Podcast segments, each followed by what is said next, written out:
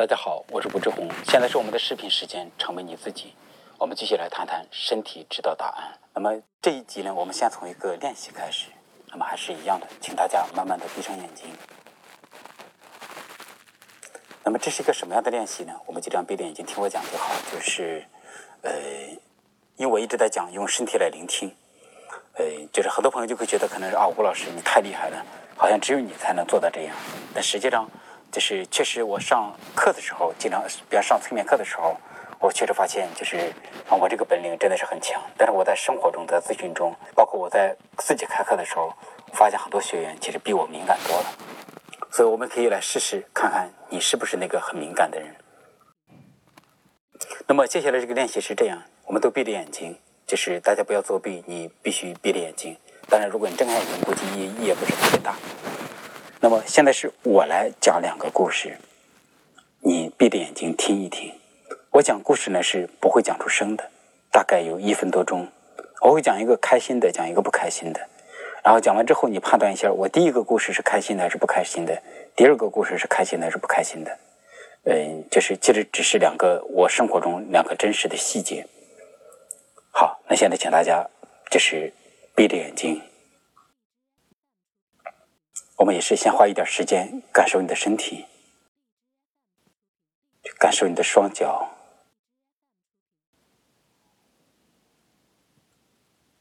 感受你的小肚子。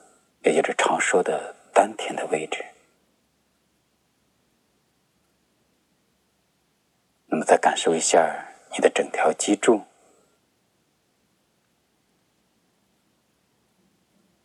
那么再感受一下你的整个身体，很自然的呼吸。好，那我们就保持这样的状态。接下来我会安静一分多钟。就是给大家用沉默的方式来讲讲我这两个细节。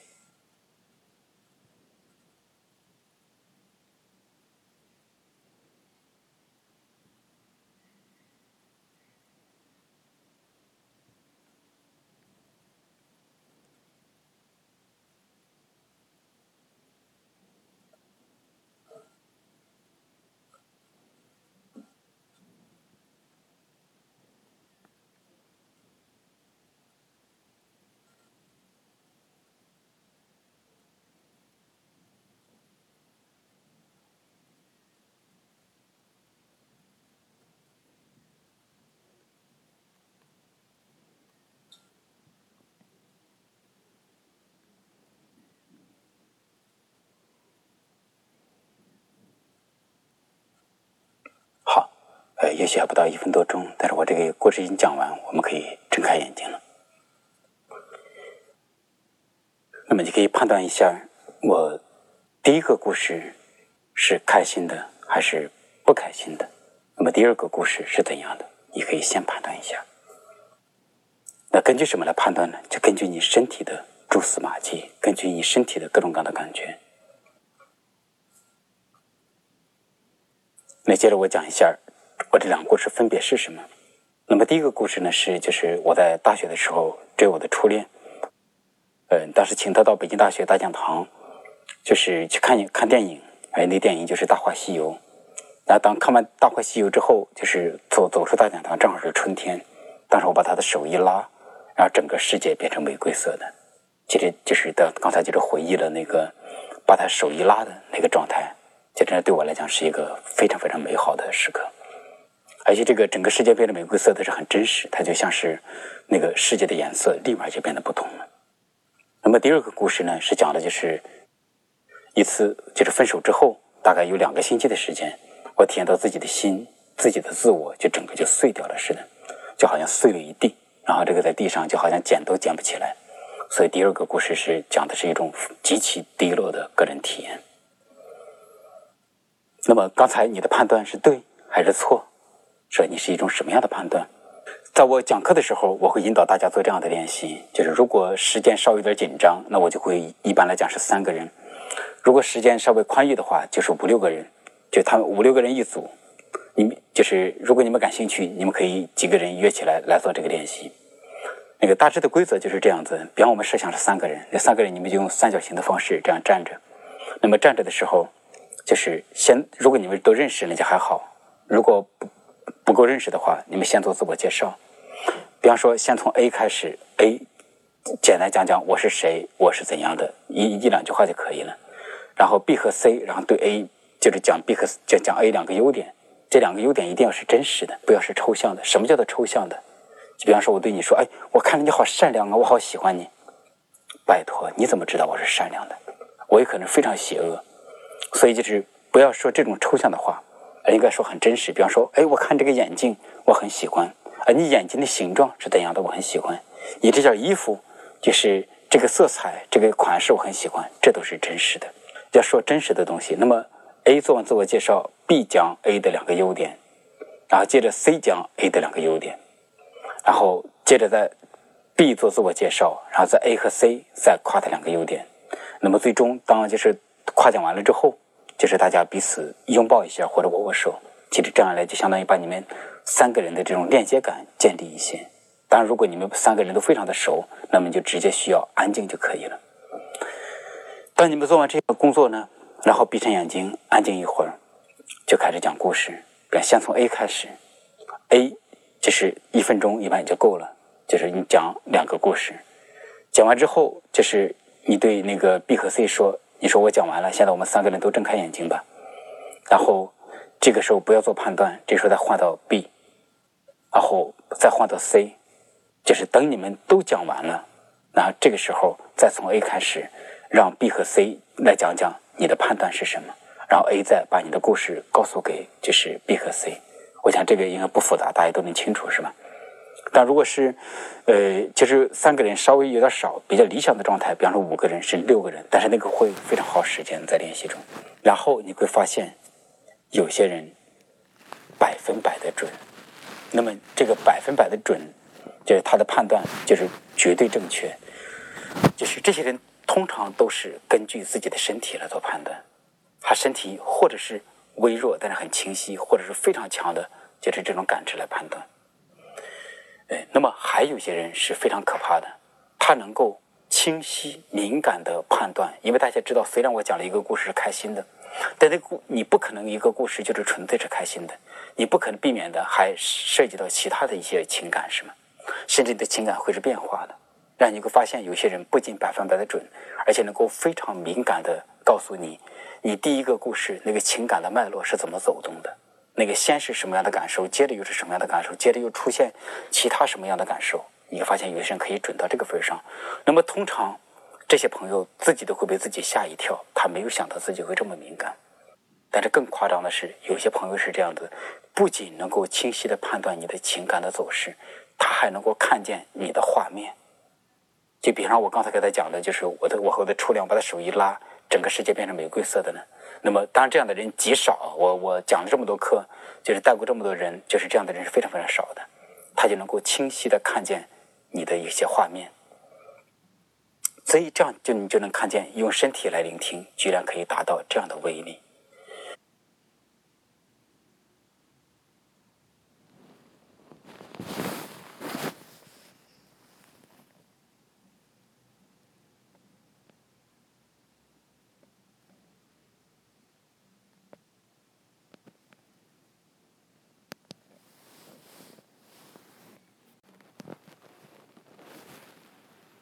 那么你的身体就会变得越来越敏感。那我现在就是经常有时候在讲课的时候，在做就是都可以适当的来，好像把这个展现一下这一部分。就比方说，我前不久去上了那个游轮，就是在那个游轮上，就是我讲心理学。有一次我讲了一个，嗯，就是简单的工作坊。那么讲完之后，有一个男人提了一个问题，他说：“这个吴老师，就是那个我。”和我前妻离婚了，离婚之后我整日以泪洗面。你说我这是怎么回事？如果你学过心理学，或者你知道人类的正常情感，你当然会知道，离婚会有一个重大的丧失，丧失会让你有悲伤，悲伤让你流泪，这是一个正常的解释，是吧？但是我听他讲话的时候，我忍不住想笑，有一种喜悦从心里头升起。呃，但是他又整天哭泣啊，这很真实。所以我在解释的时候，我就比较谨慎，我就会说，嗯。正常的解释是有悲伤，就是我把那个悲伤的逻辑讲了一下。但是我说我听你讲话的时候，我总有一种窃喜，有一种喜悦，很明确的升起。啊，这哥们儿就就啪就笑了，他说：“吴老师真的是我很窃喜。”我说：“好，我现在终于明白你是怎么回事了。其实就是你很想跟你太太离婚，然后果真离成了，但是离离了婚之后，就相当于你做了你们婚姻的终结者。”所以你你相当于你攻击了你们的婚姻，而且你也攻击了对方，然后你会有点内疚，然后内疚驱使着你，你整天装着你在哭，但是你心里头其实是高兴的。然后这个哥们的这个阴谋就这样被我给戳穿了。那么在我在讲课的时候，有时只会展现这样一部分。呃，当然，如果你第一次见到我这样展现，似乎你觉得哇，这个真的好厉害，但实际上是当你形成用身体来聆听这样的习惯，你发现这个做到这个并不难。那么怎么来做呢？首先，经常要做，就是我们前面讲过那个感受身体的练习。第二个，当你在聆听别人讲话的时候，你要这样，你可以向我来学习，就是说，基本上我全神贯注的在听对方讲话，但是我留一点点注意力放到我的身体上，看看我的身体有什么样的感受，然后我根据自己身体的感受来判断对方是怎样的。那这时候我们有这么一种比喻，我的身体也是对方身体的一面镜子。对方的身体的感受会传到我的身上，我的身体能够感受到。当有了身体这样的感受之后，我再问自己：如果有这种感受，我会有什么样的情绪？会有什么样的情感？又会有什么样的想法？那么这样一来，就可以来判断对方可能是怎么回事。如果你经常就是做这样的练习，你也会做的越来越敏感。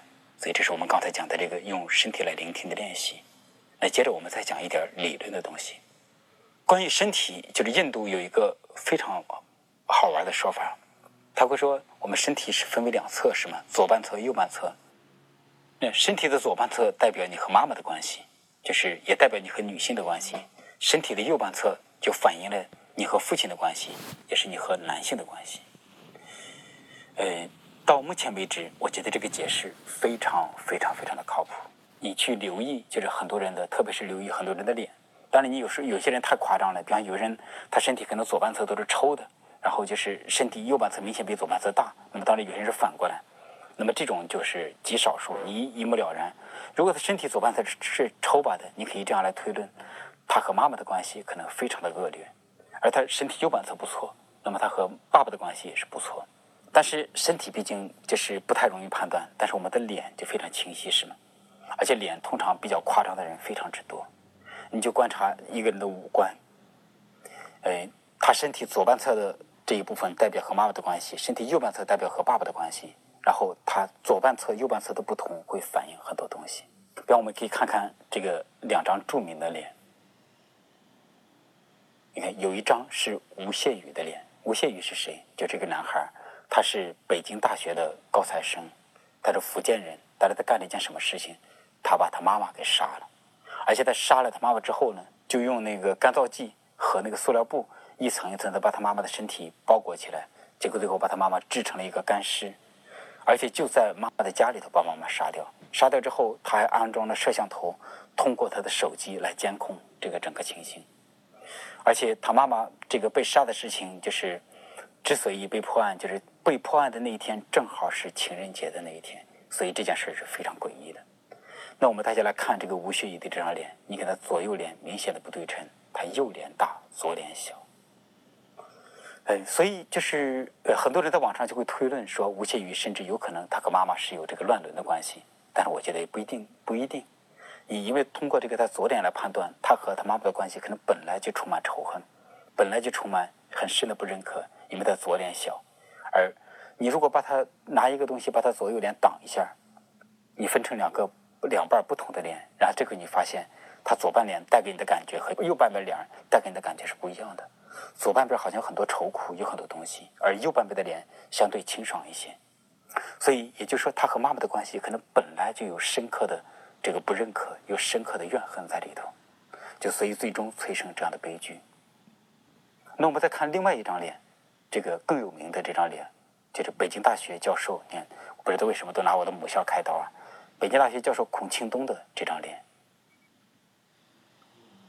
这就更加的经典了。大家看这个孔庆东这张脸，呃，左半侧就是发展的不错，左眼也蛮有神的，而右右半边的脸，它整个就是萎缩的，而且它右的右边那个脸，你那个眼睛像死鱼一样的眼睛。美国 FBI 就是出过关于连环杀手的这些书，就是后来我就观察那个连环杀手的他们的脸，结果我就发现这样的事情，就是如果像孔庆东这个这个右边的这张这这这个眼睛，如果长在左边的话，他就是连环杀手的一个经典的这样一个眼睛。我们都说眼睛代表着你是否愿意看见你的爸爸，是否愿意看见你的妈妈。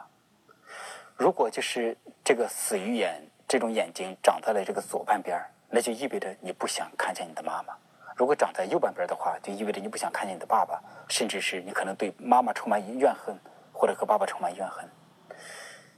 我们每个人爱的第一个对象都是自己的妈妈，而且它是三岁之前的经历。如果你三岁之前你和妈妈或者其他女性抚养者的关系非常的恶劣，那么也就意味着你在生命最早的时候就遭遇过很多挫败，你的心里会有很多仇恨。那么，所以这就相当于在早期这个问题更大。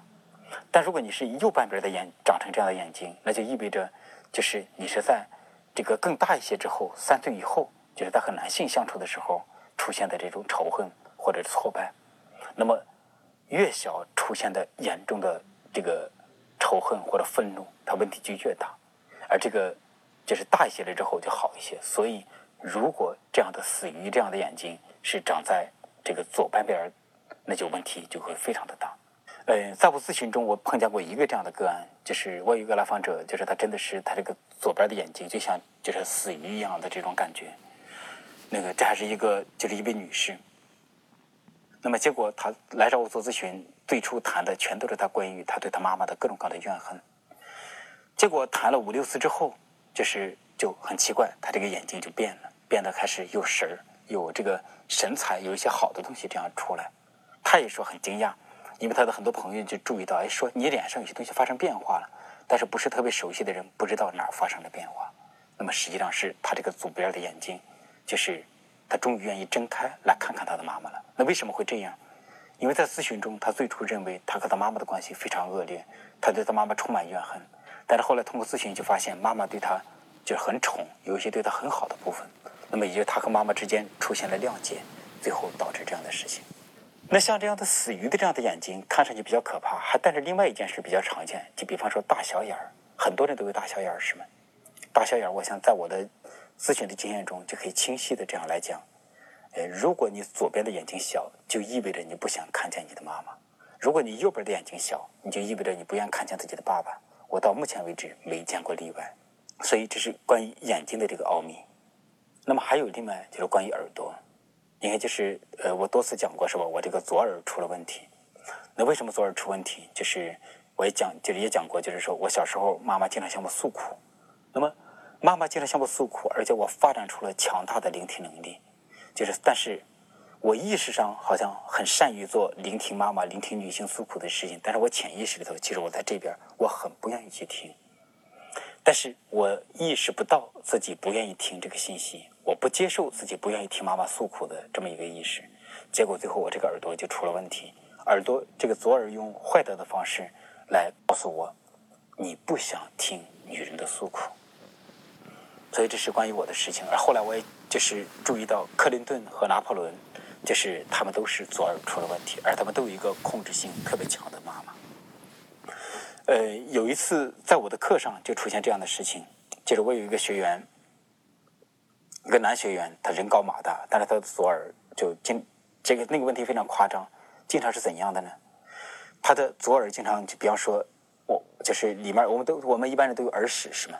他的耳屎有时候变得很就是变成液体一样这样流出来，流出来之后他就这样去弄，然后就抠，结果这耳屎就粘到他这个耳朵上，然后耳屎就简直就像是有毒一样，就好像中毒变得非常非常的肿胀。那么结果我在课上就给他做这样一个练习，就是这个叫做空椅技术，就是他坐在一张椅子上，在他对面摆了一张椅子，对面这张椅子代表是他的耳朵，那么就试着和他耳朵做对话。其实原因非常简单，就是妈妈向他唠叨，向他诉苦，而且妈妈向他唠叨所有的痛苦都要讲给他听。妈妈简直对这个世界上所有的事情都不满，所以这是很常非常可怕的事情。那么但是这个学员他的。这个觉知力一直都有点跟不上去，就好像就是，呃，现实中是他妈妈整天像他这样诉苦，但是他似乎说不出来对妈妈的那个拒绝。但是我听他这样讲的时候，好像内心里不断的冒出这么一句话来，就是“去你妈的，去你妈的，就滚”。其实，但感觉这些东西都像是在对妈妈说的，但是这个学员他是表达不出这个声音来。所以，但是把我的推断就放下，但是我们就能看见，对他来讲有一个这么一个密切的联系。妈妈经常向他诉苦，结果他这个耳朵就坏成这个样子。呃，在我生活中，比方在我的村里，在我周围的村里，我就见到，如果爸爸妈妈都向一个人诉苦，结果那个孩子很惨，那孩子可能两个耳朵就都坏掉了。就所以，眼睛和耳朵是我们身上很敏感，然后感知力最强的两个器官。但是他们又很脆弱，就是我们需要。如果你的眼睛和耳朵出问题，你可以来大致判断一下可能是怎样的。而且眼睛是非常有趣的一个事情。我们都知道眼睛是心灵的窗户，是吗？但你看到有些人跟你对话的时候，他有这样的问题，他的眼睛都是在闪烁，而且很多人讲话的时候是这样低着头，就是不敢看你。那为什么会这样？因为眼睛是心灵的窗户。那么这样的朋友经常是很担心别人通过他的眼睛看见他内心的秘密，那个秘密是什么？呃，也是我做咨询的经验，当然也是很多心理医生都讲过类似的事情。经常，特别是男性的话，如果眼神闪烁，这个不敢抬头看人，那么其实都是他们内心中有严重的俄狄浦斯情节，也就是男性的恋母情节。那么或者说的直白一点，就是所谓的乱伦情节，就是这些男性。他潜意识里头都有想跟妈妈发生性关系的这样的部分，呃，因为这个部分就是太羞耻了，所以他就很害怕别人通过他的眼睛看见他内心的秘密，所以他总是这样去闪烁。而且这个大家都知道，那个俄狄浦斯情节就来自于古希腊三大悲剧之一，叫《俄狄浦斯王》。那里面，俄狄浦斯王干了一件什么事情呢？就是他就是娶了他的妈妈为妻，而且他杀死了自己的父亲。其实也就是他干了这种。呃，就是恋母弑父的这样的事情。当他发现他的人生真相之后，他就用针戳瞎了自己的眼睛。其实这是一种很深的隐喻。所以，就是有些人眼睛出问题，就跟这个有关系。那么，还有东方人都有一个普遍的问题——近视眼，是不是？日本人、韩国人，就是中国人都拥有近视眼。你为什么会拥有近视眼？因为东方的学习压力非常的大。然后孩子们拼命的这样去看东西，整天学习，但实际上你又不想看，但是你又逼迫自己看，结果就是你的眼睛就通过变近视这样的方式来表达，就是我不想这样去学习，就是所以这是东方近视眼非常流行的一个很常见的原因，而且这个原因是非常非常靠谱的，就是很多心理医生都会持有这样的一个观点，所以如要爱护好你的眼睛，爱护好你的耳朵。你就需要去聆听这里面的这些信息。